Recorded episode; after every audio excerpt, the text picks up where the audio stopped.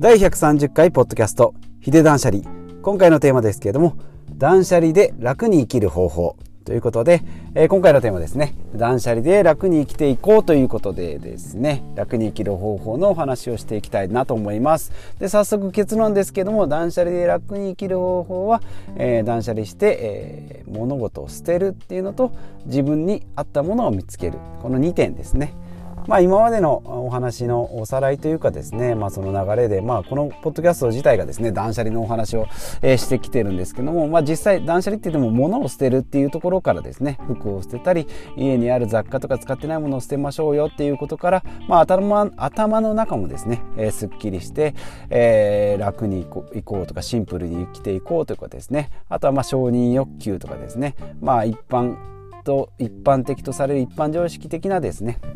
常識みたいなことも、えー、まあ自分でしっかり判断してですね捨てていったりすればあの周りの人を気にすることなくですね、えー、自分に合った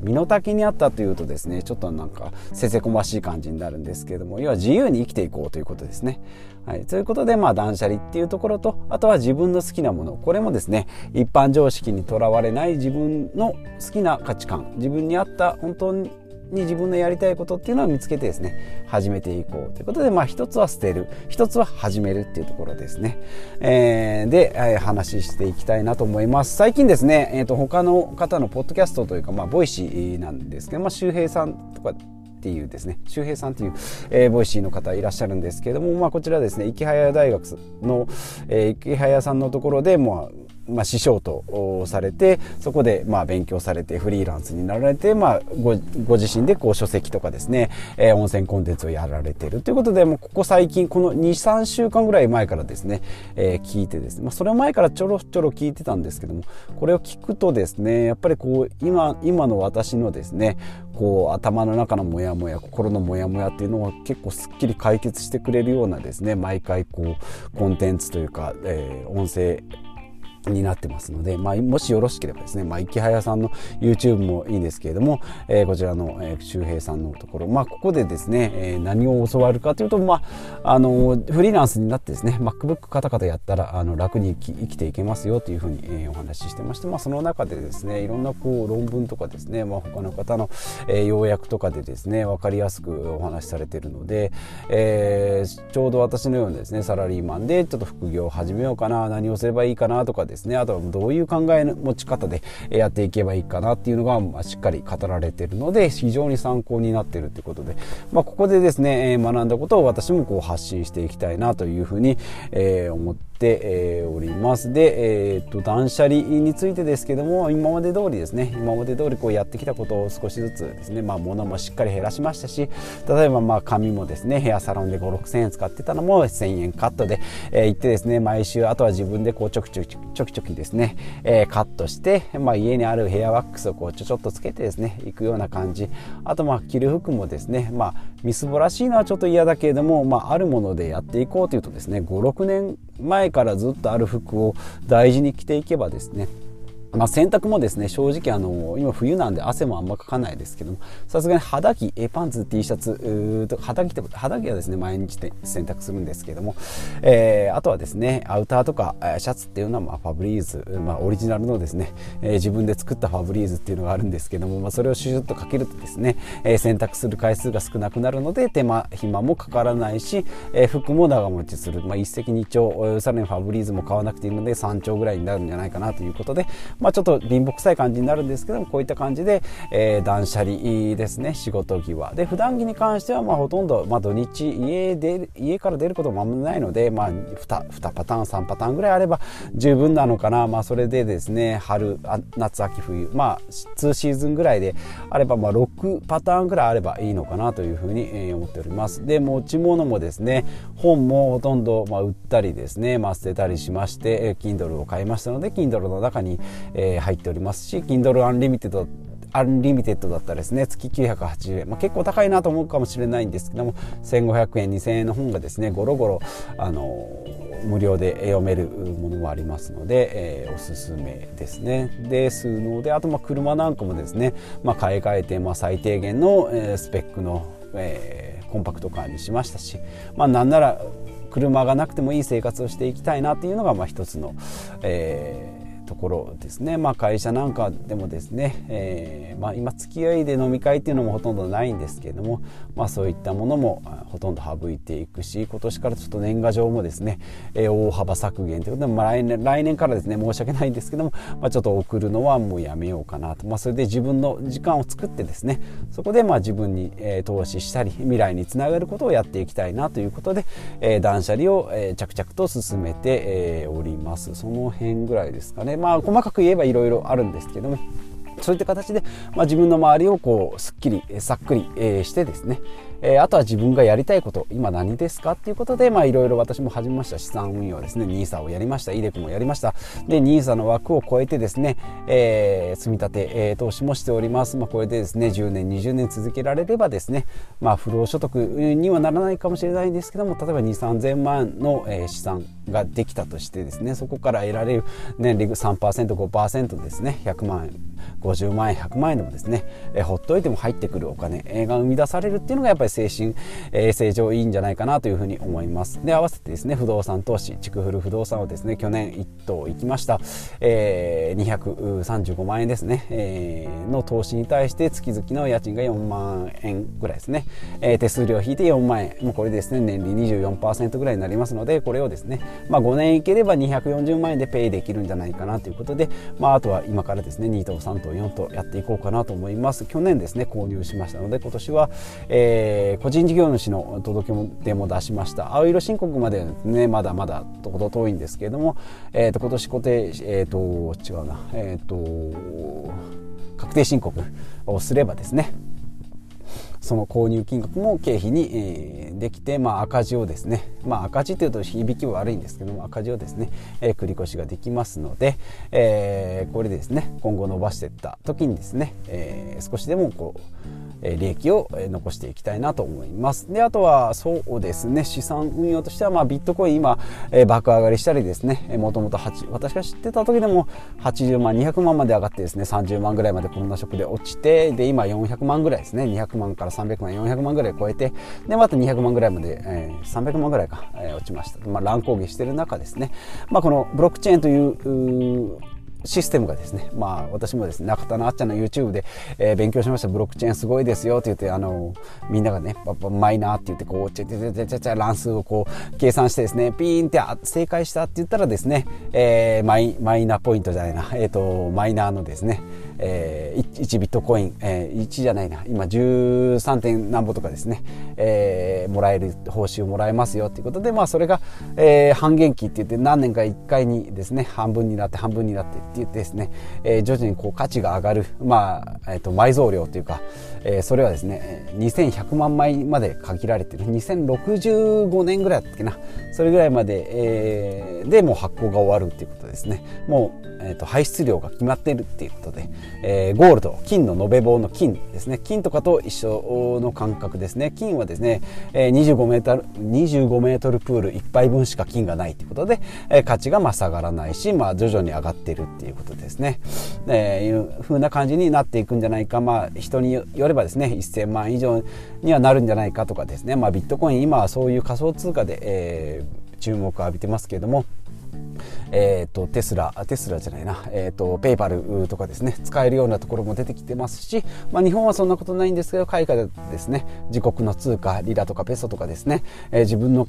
国の価値がなくなるんじゃないかっていうところの人たちとかあとはまああの銀行口座持てない人とかですね。アフリカの人とかだとそういう仮想通貨ですと、えー、自分の口座が開設できたりっていうのがあるので、まあ、使える場所が増えてくるとやっぱり価値がどんどん上がっていくんじゃないかなっていうところとあとはまあそういう価値資産としての通貨の価値としてもそうですしブロックチェーンっていうところですね。もうあの、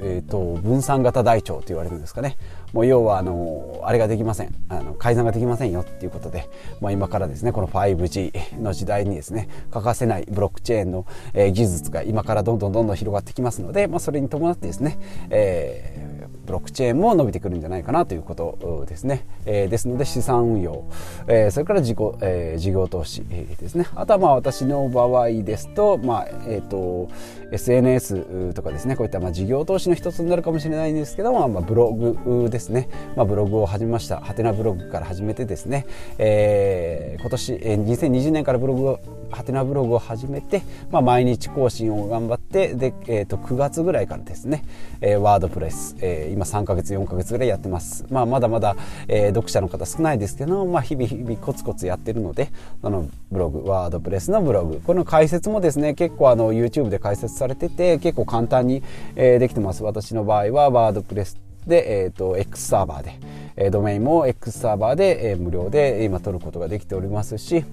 えーと、設定もですね結構昔はですねなかなかあのプログラミングとか知らないと難しかったりするんですけど、ね、今はもうピコッとできますのでちょっとこう最初の設定とかはですね、まあ、動画を何個か12個見てもらえればできるような感じになってますので、えー、敷居もだいぶ下がってきたかなと思います、まあ、ブログを通じてですね、えー、ライティングの技術も上がってくるかと思います。ライティングの技術が上がればですね普段のメールとか、えー、仕事のメールとかあとまあブログもそうですし、まあ、ツイッターとかですね。そういったところの、えー、ライティングの技術につながってきたりあとまあ喋るお話の文章もですね、えー、文字起こしなんかもライティングで、えー、鍛えられるんじゃないかなというふうに、えー、思ってますのでこの辺が全部リンクしてくるんじゃないかなと思います。ブログと、まあ、ツイッターえー、っと